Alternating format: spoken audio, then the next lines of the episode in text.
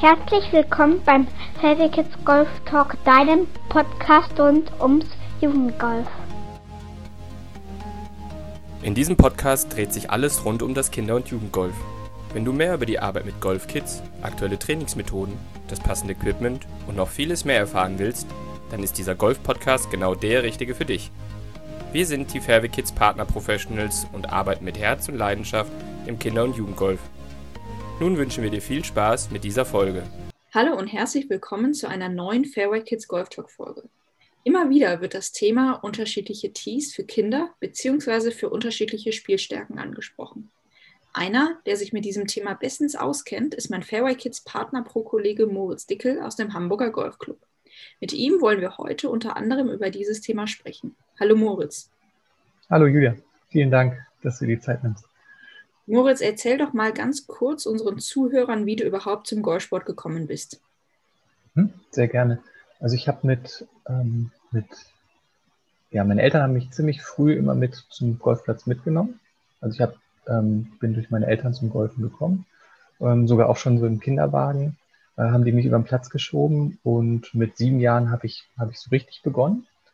Und was ich jetzt schon mal zum Thema ähm, verkürzte Abschläge sagen, erzählen kann, ist, dass ähm, mein, mein Vater hat ganz früh, also noch, als ich Golf noch gar nicht, vielleicht noch gar nicht so richtig verstanden habe, hat er immer neben der ne-, neunten Bahn mit mir so einen kleinen Chip-Wettbewerb gemacht, wo wir von Ausfall zu Ausfall gespielt haben. Also es war so unser erster, war so mein erster Golfplatz mit verkürzten Abschlägen. Und ich glaube, so rückblickend war das dann auch irgendwie ähm, der Moment, wo ich beim Golfen halt irgendwie hängen geblieben bin und mit sieben habe ich dann richtig angefangen, habe im Golfclub Schmallenberg gespielt im Sauerland und genau, und habe da viele schöne Erinnerungen an, an meinen Start in das, ins Golfspiel. Und jetzt habe ich eben schon angesprochen, unser Thema ist heute so etwas unterschiedliche Abschläge, kindgerechtes Turniersystem. Warum ist es dir denn wichtig, ähm, dass es unterschiedliche Abschläge gibt? Also wo siehst du da den Vorteil? Ich glaube einfach, der größte Vorteil ist, dass man ziemlich früh ähm, durch dieses System auf den Platz kommt als Kind. Ich glaube, wenn, wenn man hat ganz am Anfang, vielleicht wenn man mit seinen Eltern spielt oder mit einem Trainer, hat man immer so diese, diese Befürchtung, oh Gott, das klappt noch nicht, vielleicht ist das, ist der Platz zu lang für, für mein Kind oder für das Kind, mit dem ich trainiere. Und wenn ich von Anfang an weiß, ich, ich spiele verkürzt, ähm, weiß ich, dass, dass, mein, dass mein Kind oder der Spieler, mit dem oder das Kind, mit dem ich arbeite, dass es einfach relativ, relativ schnell ein Erfolgserlebnis hat. Und ähm, ist besonders für Kinder, die früh anfangen, halte ich es für, für sehr wichtig, dass man eine Länge, ähm, der, der, die Platzlänge entsprechend der Spielfähigkeit oder auch der Länge ist, die das Kind in der Lage ist, den Ball zu schlagen. Und wenn man jetzt mal so auf das klassische Modell ist, halt irgendwie, man macht Platzreife oder man fängt als Kind an, man kommt in so eine Jugendgruppe und man trainiert ganz viel ähm, ja, auf der Driving Range und auf dem Putting Grün und da kann man natürlich auch Spiele machen, die schon dem Spiel sehr nahe sind. Aber irgendwie ist es dann doch so, dass man für was trainiert, was man noch gar nicht so richtig kennt. Ähm, weil der Platz halt einfach, also ein, wenn man keinen Kurzplatz jetzt zum Beispiel irgendwo hat an, auf einer Anlage, ähm, gibt es kaum die Möglichkeit, finde ich, dass ein Kind kindgerecht das Golfspielen, also wirklich das Spielen beginnen kann. Und deswegen glaube ich, dass jedes, dass man es so gestalten kann, dass jedes Kind seine eigene Platzlänge hat, die der Spielstärke entsprechend ist, sodass auch schnell auch gute Ergebnisse gespielt werden können. Also dass auch schnell mal ein Paar passieren kann. Wenn ich mit, mit einem Siebenjährigen, der gerade anfängt, und einer Siebenjährigen, die gerade anfängt, auf den Platz gehe und die hat eine 100 Meter Bahn als Paar 4 als Beispiel, ähm, kann es sein, dass die vielleicht sogar nach vier Monaten Golf schon ihr erstes Paar spielt. Und das ist sonst eher unwahrscheinlich. Und ähm, diese Erfolgserlebnisse, das ist das, ähm, ja, oder diese Emotionen, das ist ja das, was Kinder dann auch an unser Spiel ähm, bindet oder an das Spiel bindet. Und das, braucht, das brauchen wir halt von Anfang an. Und deswegen glaube ich, dass das ein möglicher Weg ist, das relativ schnell zu erreichen. Und genau so etwas hast du ja dann in Hamburg auch etabliert und entwickelt. Quasi ein kindgerechtes Turniersystem, ein kindgerechtes Abschlagssystem. Erzähl uns doch mal vielleicht, was sich jetzt genau dahinter versteckt und wie das gestaffelt ist. Du hast eben schon angesprochen, vielleicht für einen so einen Siebenjähriger wäre 100 Meter ein gutes Paar 4, eine gute Paar 4 Länge. Wie ist es bei euch gestaffelt? Also wir haben das 2017 haben wir damit angefangen und wir haben uns viel auch schon viel an äh, anderen Clubs auch orientiert, wie wir das schon machen. Zum Beispiel ein Nachbarclub von uns hat ein ganz tolles System auch schon gehabt und wir haben uns das dann, ja, haben uns dann viel damit beschäftigt und auch viel angeguckt, ja, auch viel dann getestet mit den Kindern, ähm, wie lang die Bahnen sein müssen. Ähm, und das ging dann so los, dass wir überlegt haben, wie viele Levels wollen, oder wir haben das dann ein Level-System genannt und wir machen das so, dass sobald man eine gewisse Schlagzahl von einem Level erreicht hat, ähm, kommt man aufs nächste Level. Und wir haben einfach unsere Abschläge, die wir sowieso schon haben, von grün bis weiß, also grün, wir haben einen grünen Abschlag, einen orangen Abschlag, rot, blau, gelb und weiß. Die haben wir schon mal genommen. Und der grüne ist zum Beispiel Level 3. Und wir haben dann noch zwei verkürzte Bahnen, also zwei kürzere Abschläge noch etabliert. Das war dann pink und grau. Und jedes Kind startet bei uns auf pink. Und ähm, sobald es ein Silberabzeichen, Kindergolfabzeichen in Silber hat, ähm, kommt es auf oder startet es auf diesem pinken Abschlag. Und das sind wirklich unsere ersten zwei Bahnen, spielen die, aber das, diese ersten zwei Bahnen werden dann zu fünf Bahnen, indem dann, indem man auf, in, zum Beispiel auf Bahn 1 äh, vom normalen Abschlag erstmal in ein Feld reinspielt. Man läuft dann ein paar Meter weiter und spielt von da aus dann aufs Grün. Und so hat man aus Bahn 1 die bei uns ähm, 300 Meter lang ist, haben wir dann ähm, zwei Bahnen gemacht, die sogar noch, also die dann nicht 150 Meter lang sind, sondern die sind wirklich, die erste ist, ist äh, 80 Meter und die zweite ist dann 90 bis 100 Meter meistens immer. Und so starten die Kinder dann und dann spielen die diese, diese zwei, eigentlich zwei Bahnen, haben aber für sich fünf Bahnen gespielt und wenn die das mit einer gewissen Schlagzahl schaffen, ähm, spielen die nächsten in der nächsten Woche oder in den nächsten, oder dann, wenn das nächste Turnier stattfindet, dann vom nächsten Abschlag. Mhm. Und das ist so dieses Konzept dahinter, dass man halt ziemlich früh, also dieses erste Level schaffen die Kinder so im Schnitt ähm, zwischen dem ersten und dem zweiten Mal, wenn sie spielen. Also das ist, das ist relativ leicht und sofortiges Erfolgserlebnis und ähm, einige Pars und manche kommen auch mit einem Hole-in-One halt von der ersten Runde, weil die halt dieses Feld getroffen haben an einem bestimmten Loch, was fünf mal fünf Meter groß ist. Und ähm, das ist das, was, was, was ich bei uns gesehen habe. Das war der, das, was am schwierigsten war, war halt irgendwie der Anfang, ähm, die Kinder auf den Platz zu bekommen. Unser Platz, muss man jetzt auch dazu sagen, nicht so leicht für Kinder. Es ist stark onduliert, viele Wellen auf den Grüns, um die Grüns viel Ondulierung. Und die zweite Bahn ist zum Beispiel von gelb bis 500 Meter lang. Ähm, und wenn ich mir jetzt den normalen Anfang halt vorstelle, also auch von, von Orange ist die 400, 430 Meter lang, die zweite Bahn, äh, da kommt halt ein Kind mit, wenn die halt relativ früh anfangen, das wollen wir, dass die bei uns sehr früh anfangen ähm, und mit dem Spiel auch schon, schon einen Bezug zu dem Spiel bekommen, dann wird das ziemlich schwierig mit der normalen Platzlänge. Und so haben wir dann ja, einfach diese verschiedenen Levels. Level 2 ist dann das graue Level. Da spielen wir sechs Bahnen und die Bahnen sind maximal 150 Meter lang. Also wir haben dann einen Mix aus Paar 4s und Paar 3s. Also eigentlich sind es fünf Paar 4s und die sind ähm, nicht länger als 150. Also manche Kinder können die Grüns dann auch treiben. Und mhm. das ist dann auch das, was wir halt dann auch toll finden. Und ähm, ja, zweite Level ist dann nicht so leicht zu schaffen. Da müssen die Kinder schon so ein bisschen sich meistens sieben bis acht Mal so im Schnitt das Spielen. Manche auch ein bisschen länger, manche schaffen es früher.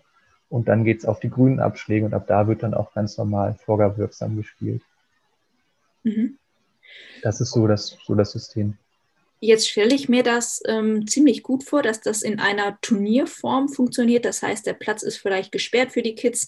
Sie können sich da ausprobieren. Ich stelle mir das jetzt etwas schwieriger vor, wenn wir jetzt wirklich in einem täglichen ähm, Betrieb sind, in einem täglichen Spielbetrieb.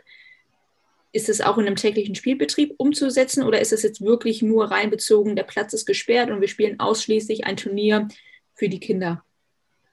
Also es ist, es ist so, wenn, wenn mir die, die, also wenn die Kinder das einmal, das zum Beispiel ganz am Anfang, wenn die starten und auf Pink, dann ähm, gehen die wahrscheinlich sowieso erstmal auch nicht, nicht so erstmal spielen, weil die noch keine Platzerlaubnis auch, auch noch gar nicht haben. Mhm. Ähm, so ab Level Grau, wenn die Eltern ihre Kinder schon mal so mitnehmen, dann wissen die Kinder auch, wo die, wo die Abschläge stecken. Und ähm, wir empfehlen den Eltern, wenn sie mit ihren Kindern spielen, auch, dass sie von diesen Stellen spielen, die Kinder dann. Und ähm, muss dann halt ein bisschen warten, bis ihre Eltern an diese Stelle, bis sie dorthin gespielt haben. Aber ähm, so im normalen Spielbetrieb sind die Abschläge nicht gesteckt. Das ist, äh, das ist bei uns jetzt noch nicht so. Ist halt auch immer so ein Thema mit den Greenkeepern und den Mähen. Ähm, das ist ja auch mit den normalen grünen Abschlägen immer. Ähm, ja, das ist halt für die auch immer ein relativ großer Aufwand. Vom Mäher runter, die zur Seite stecken, mähen und wieder hinstecken. Ähm, deswegen, also sind, deswegen versuchen wir den Kindern zu zeigen, da sind die Stellen, spielt von da, wenn es geht, sagen den Eltern das auch, weil das ist gerade das, die Länge, die Platzlänge, die gerade für die Kinder auch ähm, ähm, zu benutzen ist. Und später, ähm, weiß ich nicht, wenn, wenn man dann so von zwölfjährigen spricht, die vielleicht schon ein bisschen länger spielen, ähm, die spielen in diesem System halt auch wahrscheinlich mit, sind vielleicht auf Orange oder Rot, ähm, aber wahrscheinlich spielen die auch von den Abschlägen, wo jeder auch erwartet, von denen sie spielen. Also vielleicht dann auch ein Junge dann von Gelb. Das ist halt dann, oder das ist halt ähm, ja noch, noch sehr stark, glaube ich, in uns verankert. Wobei mhm. ich auch glaube, dass das irgend, dass das sich auch bald mal ändern muss. Also ich finde, dass ähm, nicht, nicht jeder Mann von Gelb spielen muss oder sollte oder das oder irgendwie das, ja, das Gefühl hat, er müsste von dort spielen. Das ist irgendwie, ich, das muss, das muss sich bald meines Erachtens ändern, weil das, das passt nicht mehr in die, in die Zeit drauf rein. Und ich glaube, viele Männer hätten auch viel mehr Spaß, wenn sie von Rot spielen würden. Ja, absolut. Und ich glaube, wie du es gerade schon beschrieben hast, dieses Wettkampfsystem wäre, denke ich, auch mal ganz gut für Erwachsene oder einfach alle Anfänger ähm, gedacht, weil auch gerade jetzt euer Club, hast du gerade schon genannt, ist jetzt nicht der einfachste Golfplatz. Wenn ich mir jetzt vorstelle, vielleicht mit Handicap 50, Handicap 40, dann wird es natürlich auch schwer und dann wären vielleicht verkürzte Abschläge, würde es deutlich einfacher machen und alle hätten mehr Spaß. Also auf jeden Fall. Also ich glaube, wie ich eben schon gesagt habe, diese, ähm, dass man dem Geschlecht einen, einen Abschlag zuordnet. Das ja, war ja, ich glaube, am Anfang war das auch, ähm, auch alles richtig, weil man weiß einfach, Männer können irgendwie ein bisschen weiterschlagen als Frauen. Ähm, natürlich auch nicht alle, aber wenn ich jetzt wirklich einen Anfänger sehe und der soll Spaß an dem Spiel bekommen und das soll auch möglichst schnell gehen, weil das, also soll schneller gehen, als es jetzt geht, das ist ja auch immer ein großes Thema, macht es einfach Sinn, wenn der von einem Abschlag spielt, der, ähm, der passend ist. Und ich weiß nicht, zum Beispiel bei diesem PN, PNC Cup, ich weiß nicht, ob du das verfolgt hast, mit mhm. dem, wo ähm, zum Beispiel Tiger mit seinem Sohn auch gespielt hat, der hat ja auch immer einen passenden, für sich, für sich einen passenden Abschlag gehabt und der war halt auch manchmal auf dem Fairway und gar nicht mal auf einem der vordersten Abschläge. Und da finde ich, da hat man gesehen, der hatte relativ ähnliche Eisen ins Grün sozusagen dann auch, oder relativ ähnliche Eisen ins Grün, wie vielleicht sein Vater von der Position gehabt hätte, wo er hingeschlagen hat. Ne? Und das, das ist einfach für mich auch, wenn ein wenn ein Kind früh anfängt ähm, und früh gut wird, ist das ein tolles System, weil es einfach lernt, tief zu spielen. Und wenn ein Kind ein bisschen länger braucht, um in dem Sport zurechtzukommen, ist es einfach sinnvoll, wenn, wenn es der Spielstärke entsprechend ist. Das ist auch nochmal so ein Punkt, den ich vielleicht eben vergessen habe. Also man, man kann halt viel, also für beide, für beide, ähm, sage ich mal, ähm, Szenarien. Kind wird schnell gut, lernt es halt schnell unter Paar vielleicht sogar zu spielen und kommt damit später vielleicht besser auch klar, als die meisten vielleicht das heute tun. Also es ist ja immer so diese Schwelle, das erste Mal irgendwie unter 90, das erste Mal unter 80, das erste Mal unter Paar. Das, man muss halt irgendwie öfters in der Situation gewesen sein, um es dann halt auch dann durchzuziehen. Und ich glaube, dass wir da Kinder halt relativ früh schnell drin ausbilden könnten, relativ schnell tief zu schießen. Und auch Kinder, die halt noch nicht so gut in unserem Sport sind, die einfach mehr Spaß haben, weil sie, weil sie weniger Striche einfach auf der Karte haben. Mhm. Du hast es eben schon angesprochen, Moritz. Ich glaube, das Problem ist etwas bei uns jetzt hier in Europa, in Deutschland, im Gegensatz zu Amerika, dass diese Tees vielleicht nicht ähm, wirklich stecken. Weil keiner möchte ja, du hast ja auch angesprochen, vielleicht auch was für Ältere, vielleicht für Erwachsene. Keiner möchte ja irgendwie auf dem Fairway seinen Ball aufziehen, wenn die anderen irgendwie von schönen Abschlägen spielen. Ähm, man kann da natürlich auch die Greenkeeper verstehen. Das hat natürlich mit einem größeren Pflegeaufwand zu tun. Die haben ja eh schon mehr als genug zu tun. Aber ich merke, bei uns im Club ist es auch so. Wir haben die orangenen Abschläge. Aber erstens, die meisten Eltern wissen gar nicht, wo die überhaupt sind. Das heißt, sie müssen dann erstmal suchen, wo sind die jetzt in den Boden eingelassen, wo sind die versteckt.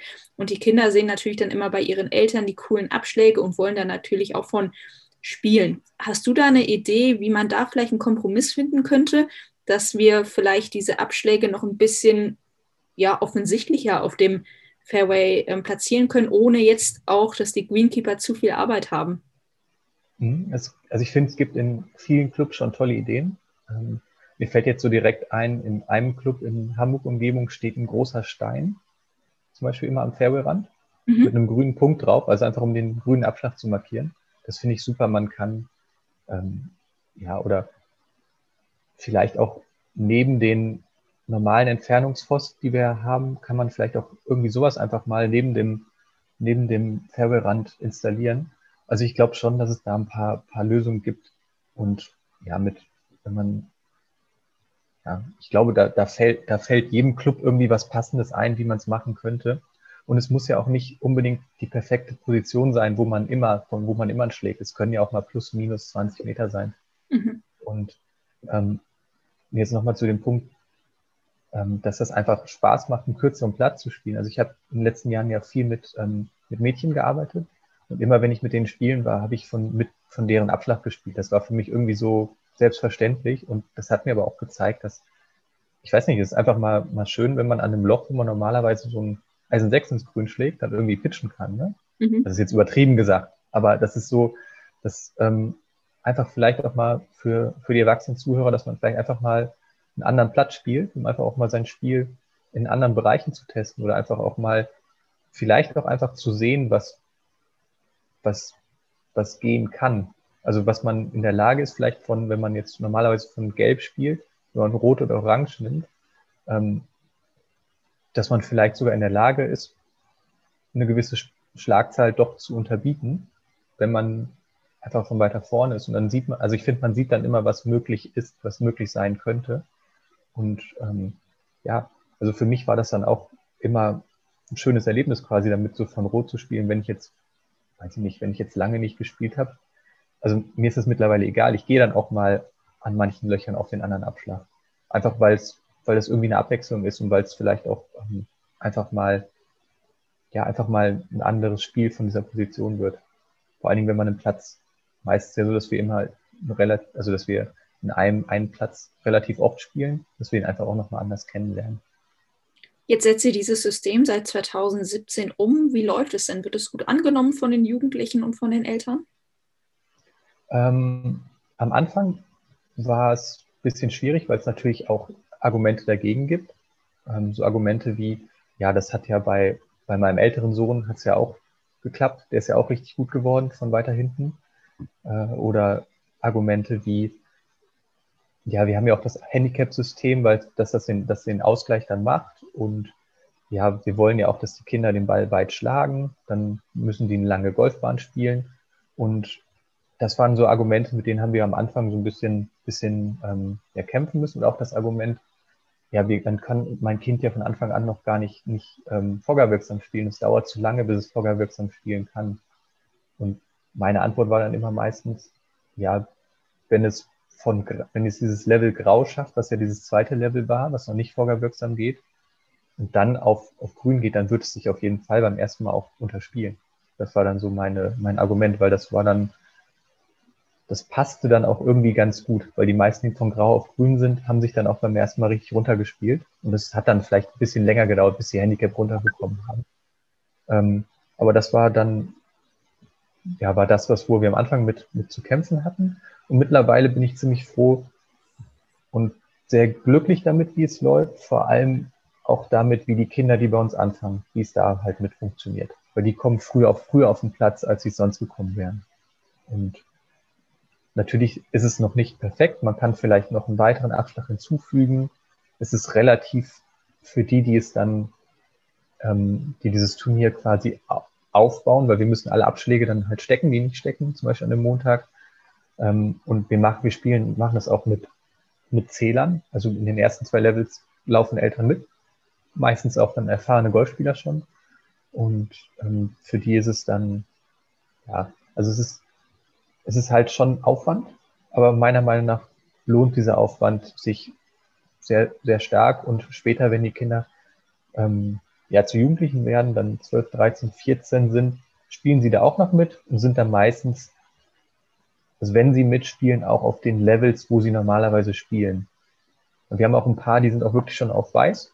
Die haben sich bis auf Weiß hochgespielt. Und ähm, ja, ab irgendeinem Punkt ist dieses System halt nicht mehr interessant, weil die Kinder dann andere Turniere spielen. Also wir spielen das auch immer über neun Löcher, aber bis zu einer gewissen Altersklasse ist das ein, ist das, bin ich sehr, sehr, sehr zufrieden damit, wie das, wie das angenommen wird und wie es funktioniert.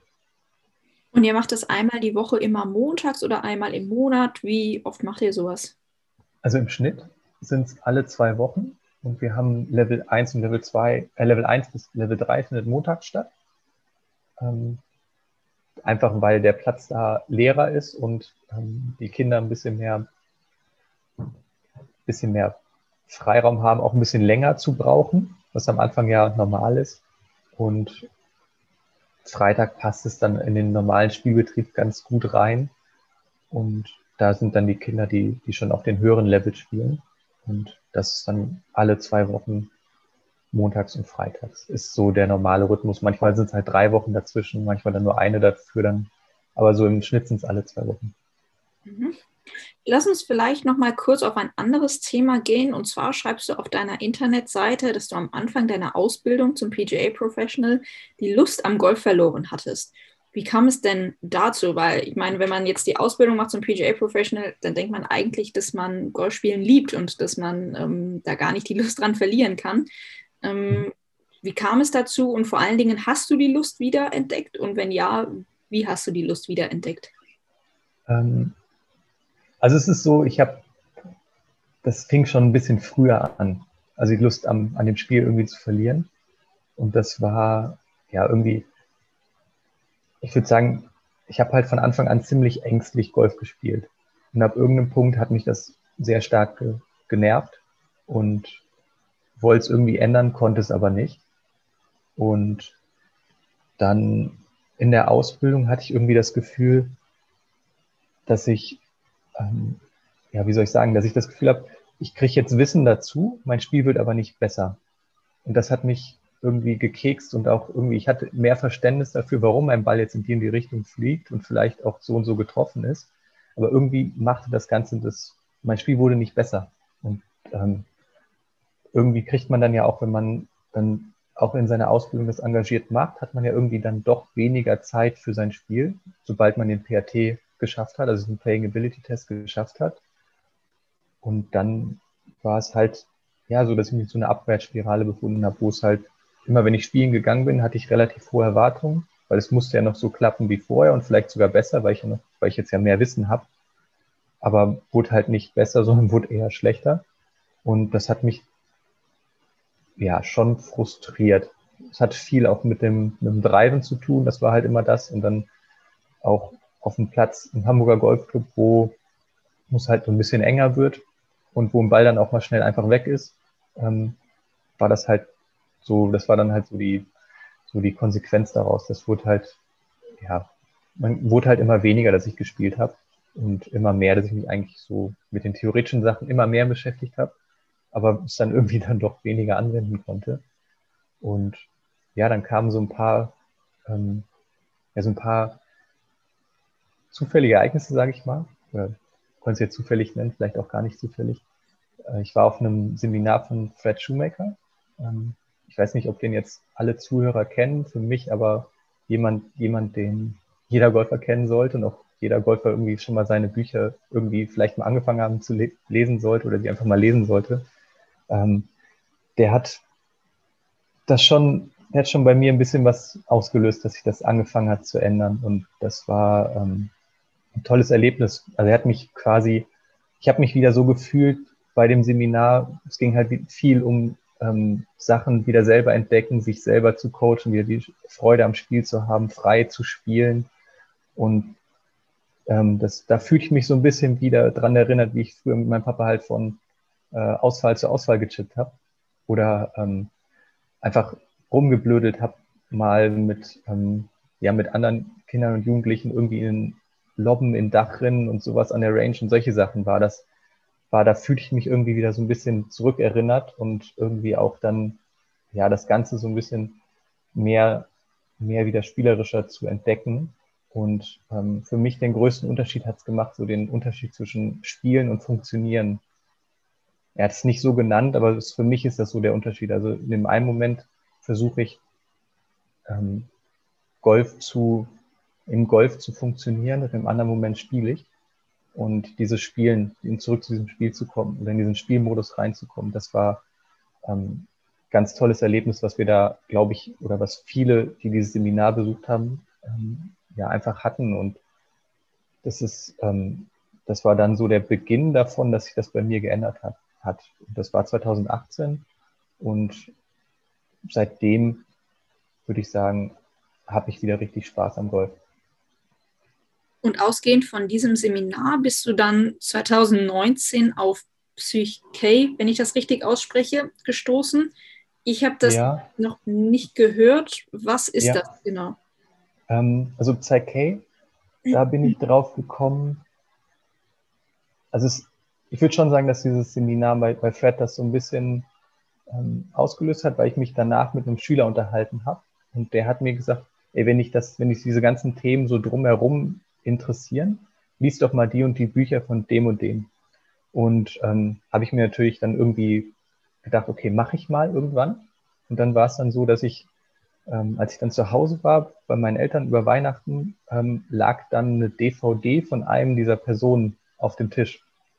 Von, den, von diesen Personen, wo mir die Bücher von empfohlen wurden. Habe ich mir direkt angeguckt. Und das war von, ähm, der heißt Bruce Lipton. Ähm, das ist ein Zellbiologe und der, das so, der erzählt ganz viel darüber, dass, dass die, ähm, das, das ist sehr im Gesundheitsbereich, aber erzählt sehr viel darüber, dass die Wahrnehmung oder dass die Umwelt quasi deine, ähm, deine Gesundheit bestimmt oder auch deine, ähm, deine Wahrnehmung über die Umgebung, deine Gesundheit bestimmt. Und der hat dann ganz viel darüber gesprochen, dass es bewussten Verstand gibt und unterbewussten Verstand gibt und dass wir viel von unserem unterbewussten Verstand, wo all unsere Prägungen gespeichert sind, ähm, gesteuert werden oder beziehungsweise wir, dass, dass, dass das ist, was eigentlich zu 95 Prozent auch, auch laut der ähm, Gehirnforschung das ist, was unser Verhalten bestimmt. Und er hat dann immer wieder erzählt in diesem Vortrag und auch dann später, als ich das Buch gelesen habe, dass es etwas gibt, was, was, dieses, was diese unterbewussten Überzeugungen ändern kann. Und das ist halt dieses Psyche. Und da habe ich dann angefangen, mich mit auseinanderzusetzen, habe dann auch ähm, ein Seminar letztes, nee, dieses letztes Jahr besucht und ähm, würde auch gern noch die weiteren besuchen, geht halt gerade zur Zeit nicht. Ähm, aber da geht's halt, das ist Psyche, habe ich dann, ist, ist, ja, ist dann die ist die Möglichkeit, diese unterbewussten Überzeugungen, die wir vielleicht irgendwo in uns drin haben, ähm, zu verändern. Und jetzt vielleicht ganz einfach auf Golf über, übertragen. Ähm, wenn wir als Kind ähm, zum Beispiel gesagt, oft, oft genug gesagt bekommen, du hast das nicht verdient, weiß ich nicht, wenn wir an der Kasse irgendwas wollen, dann ähm, wird das halt in, unserem Unterbewusstsein gespeichert und wir nehmen die Welt halt durch dieses durch diese, durch diese Perspektive, wir haben es nicht verdient wahr. Und ich spiele jetzt Golf und spiele jetzt gerade die Runde meines Lebens, liegt, liegt vielleicht vier unter nach 16 Löchern. Und jetzt kommt dieses, dieses Programm oder diese Überzeugung oder diese Wahrnehmung, ich habe es nicht verdient in den, ja, ins Spiel. Und ich habe es nicht verdient heißt, ich habe es nicht verdient, so eine tolle Runde zu spielen. Und irgendwas manipuliert uns dann da. Und das ist das, was ich bei, bei meinem Spiel halt viel gemerkt habe. Es gibt halt irgendwas, was mich manipuliert in meinem Spiel. Und das sind halt diese Überzeugungen, die man von früher, die man einfach durch Erfahrung in sich drin mitträgt. Und Psyche ist einfach ganz, ganz einfach oder ein tolles Tool, um über, ähm, unterbewusste limitierende Überzeugungen zu ändern.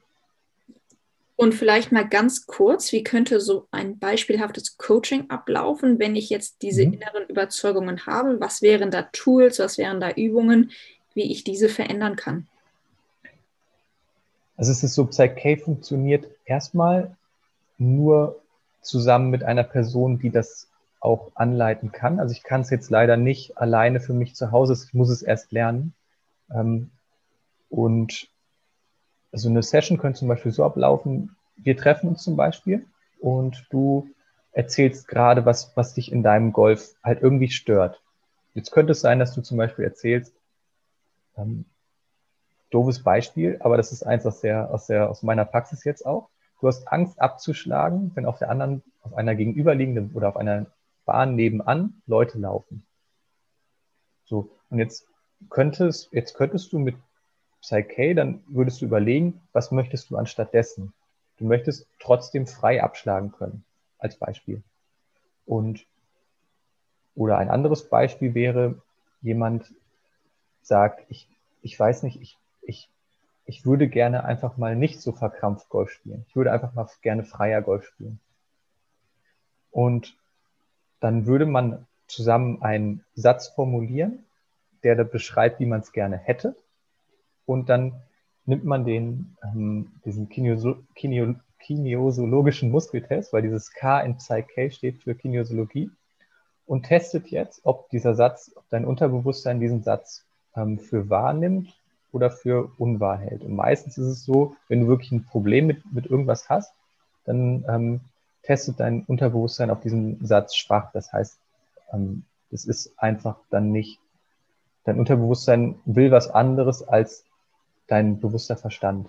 Und das ist dann immer, wenn wir uns zum Beispiel auch gestresst fühlen. Dann, wenn wir merken, okay, ich will eigentlich, aber es geht nicht. Und das sind diese 5% gegen diese 95%. Und meistens gewinnt das Unterbewusstsein ab irgendeinem Punkt. Und Psyche geht dann weiter so, dass man, es nennt sich dann Balance. Kann man jetzt auch schwer erklären, muss man auch erlebt haben. Ähm, Balance heißt, dass man beide Gehirnhälften integriert. Das heißt, dass man mit einer, in einer gewissen ähm, Situation, wo man normalerweise ähm, nur eine Hirnhälfte nutzt, und das ist bei uns Golfern meistens immer die linke, die so mit Logik zu tun hat, mit, ähm, also diese ganzen, ja, diese ganzen Sachen mit Logik und Logik und ich sag mal Verstand. Ähm, und mit dieser, in, innerhalb dieser Balance, die so ein bisschen, das jetzt schwierig ist zu erklären, kann man dann die Rechte integrieren. Und wenn man dann das nächste Mal in dieser Situation ist, wird man merken, dass irgendwas anders ist. Das Ergebnis ist sehr unterschiedlich. Die einen sagen dann, oh krass, was passiert hier auf einmal mit mir?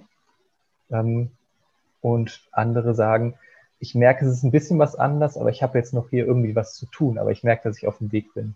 Also es ist quasi eine Erleichterung oder es ist eine Hilfestellung dabei, ähm, sein Verhalten zu ändern. Mhm. Das ist, so würde ich Psyche jetzt für mich am meisten, am einfachsten definieren. Und ich habe es in jedem Bereich meines Golfspiels schon angewendet. Und ähm, also die verschiedenen Glaubenssätze und die verschiedensten Wahrnehmungen von Situationen. Und es ist einfach anders. Es ist ein neues Spiel geworden für mich. Also mhm. es ist für mich, wenn ich jetzt nochmal auf die eine, von eine Frage zurückgehe, also diese Veränderung war einmal Fred und, und das. Und dieses Psyche. Also das, also hat mein Spiel einfach verändert, aber auch komplett, wie ich ähm, meinen Unterricht gestalte, meinen Golfunterricht gestalte, auch komplett verändert. Ähm, heißt nicht, dass ich in jedem Unterricht Psyche anwende, ähm, eher sogar weniger, das mache ich eher in einem, in einem anderen Form vom Coaching dann. Aber Psyche ist für mich so das, ja, was, was, was glaube, was meiner Meinung nach, und ich will jetzt nicht, dass es irgendwie zu hochtrabend klingt, aber das ist das, was Golf für mich in den nächsten Jahren revolutionieren wird. Also in meinem Umgang mit meinen, mit meinen, ähm, meinen Schülern, mit, mit, ähm, mit Golfern. Das ist ähm, was ganz Tolles und was etwas, was ja weit über auch Golf dann natürlich hinausgeht. Wenn ich da noch ein kurzes Beispiel erzählen kann. Ähm, eine Spielerin bei uns aus, dem, aus der Jugend hatte, ja, sage ich mal, nicht so eine schöne Saison. Also mit vielen wir haben dann diese Balance gemacht zu ein paar Themen, wo man, wo man sagen würde, sie hatte da Blockaden. Also sie hatte da Schwierigkeiten, Schlag übers Wasser, Bunkerschläge, da war einfach, ähm, war einfach, sie machte einfach dicht sozusagen da in den Momenten. Und ähm, wir haben dann dieses balanciert und am Ende, am Ende, das habe ich eben noch nicht erzählt, fragst du dann, ob es noch unter, fragst du den Körper, ob es noch unterstützende Glaubenssätze gibt, die dir dabei helfen können. Und das sind so vorgefertigte Sätze, die man äh, abfragt. Und bei ihr kam dann der Satz raus, dass sie, also es ist dann so ein Satz wie, oder der Satz kam bei ihr raus, ich anerkenne meine An Verantwortung und meine Fähigkeit, einen positiven Unterschied in dieser Welt zu machen. Und das war dann für mich, wow, okay, was ist das? Das passt erstmal zu diesem Thema vielleicht gar nicht so, was wir da gerade alles gemacht haben. Wir haben uns da länger drüber unterhalten und dann kamen wir beide irgendwie darauf, dass diese Krise, die sie gerade durchmacht, dafür, dafür da ist, dass sie lernt, für andere dann ein positives Vorbild zu sein. Mhm. Und ähm, gab dann einen Moment, hat sie mir dann berichtet, da war sie, kam sie von der Runde, war eigentlich total enttäuscht, ging auf die Terrasse und jemand sprach dann darauf an Bord. Toll, wie du, also wir haben dann über die Runde gesprochen, toll, wie du trotz dessen gerade dich damit ähm, abgibst. Du bist ein Vorbild. Und das hat, das hat sie halt so glücklich gemacht und ihr dann so gezeigt, das ist eigentlich das, was ich gerade, was gerade so meine Boot, was gerade so meine Mission hier ist. Ich mache einen positiven Unterschied. Das Ganze war auch ähm, in einem Training. Irgendwie, da hat, war irgendwie, alle Stimmung war irgendwie schlecht und das war zu der Zeit, als man Gruppentraining wieder machen durfte, äh, letztes Jahr. Und sie hatte dann, ja, ich weiß nicht, sie, sie hat es dann, hat dieses geschafft, diese Situation, wo alle keine Lust mehr so richtig hatten und irgendwie alle keine, gerade keine Freude mehr ähm, spürten, hat sie es geschafft, halt mit, mit einem Satz dann zu schaffen, zu machen, dass da wieder, ähm, dass da wieder weiterging in der Gruppe und dann auch wieder tolle Stimmung war.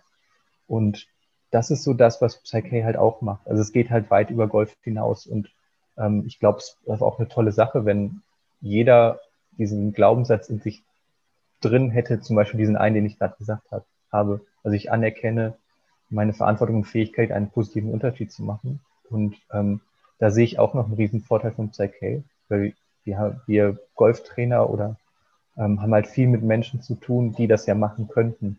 Also wir haben mit Menschen zu tun, die ähm, wahrscheinlich hohe Positionen in ihren, ähm, ähm, in ihren, also, also hohe Positionen in ihren Firmen, wo sie arbeiten haben oder auch sogar ähm, ja, Chefs, Chef sind von, von irgendwas und die können halt einen positiven Unterschied machen. Und das sind so, so, so Sätze dann, wo ich denke, boah, wenn ich jetzt mit, mit jemandem, wir balancieren diesen Satz, toll.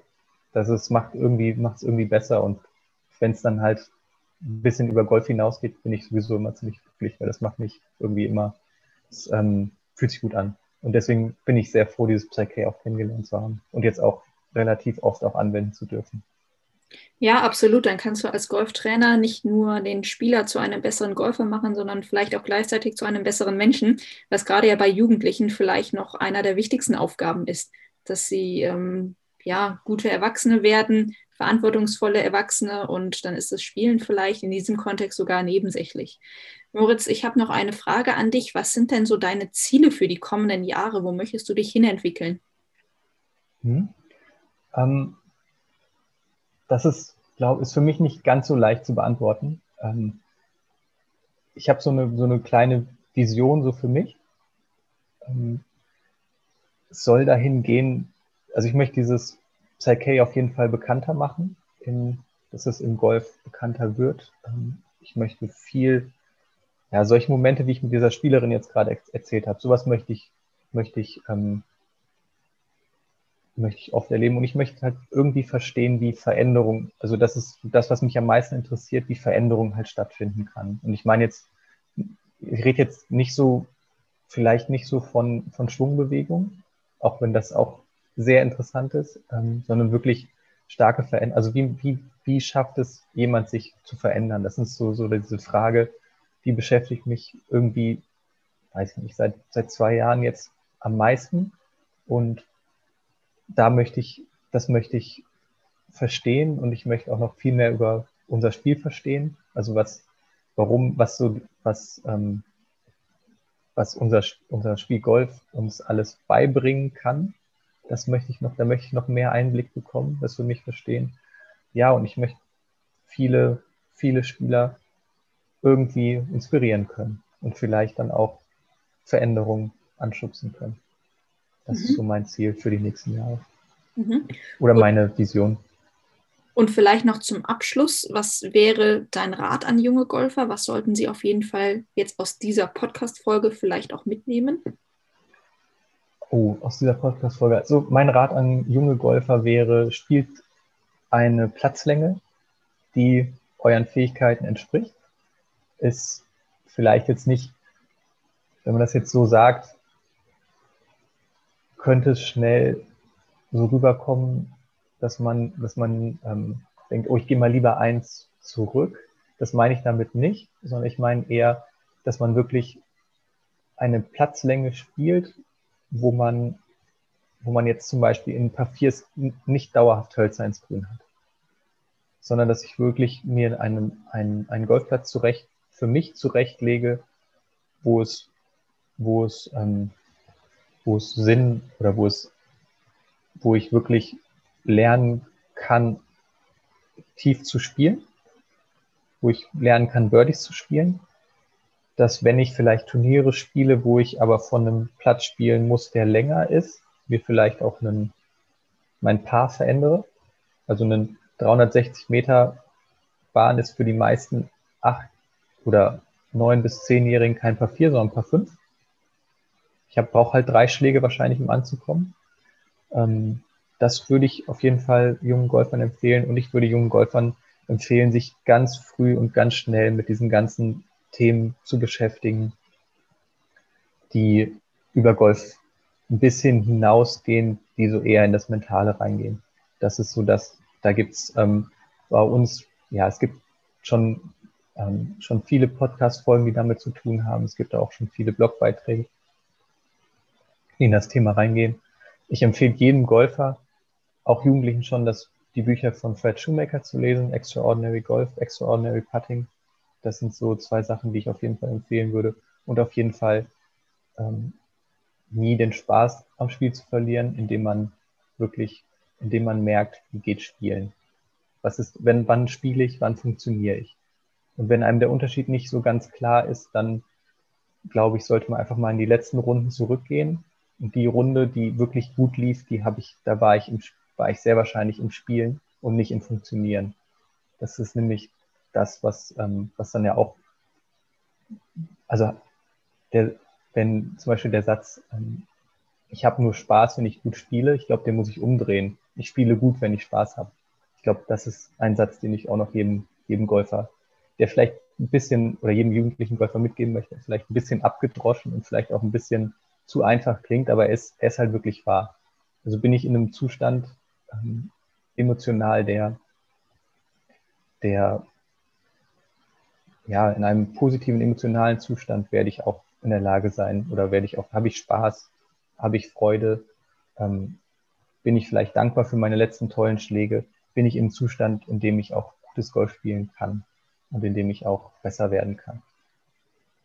Ja, vielen, vielen Dank, Moritz. Ich glaube, das war eine super spannende Folge zu zwei sehr interessanten Themen. Ich danke dir auf jeden Fall für deine Zeit und wünsche dir alles Gute weiterhin. Julia, dir vielen Dank. Ähm, das war, ja, war eine tolle Zeit gerade für mich, das meine Gedanken so ein bisschen zu teilen. Vielen Dank, dass du diesen Podcast einfach so ja, lebendig und, und ähm, einfach informativ und, und so super machst. Ähm, da sind wir dir auch alle von, alle aus dem Fairway Kids Team sehr dankbar für und ich glaube auch alle Zuhörer.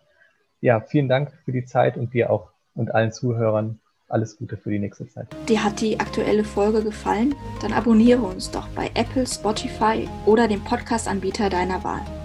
Du hast Fragen und Anregungen? Dann schreibe uns eine Mail unter media at fairwaykids.de.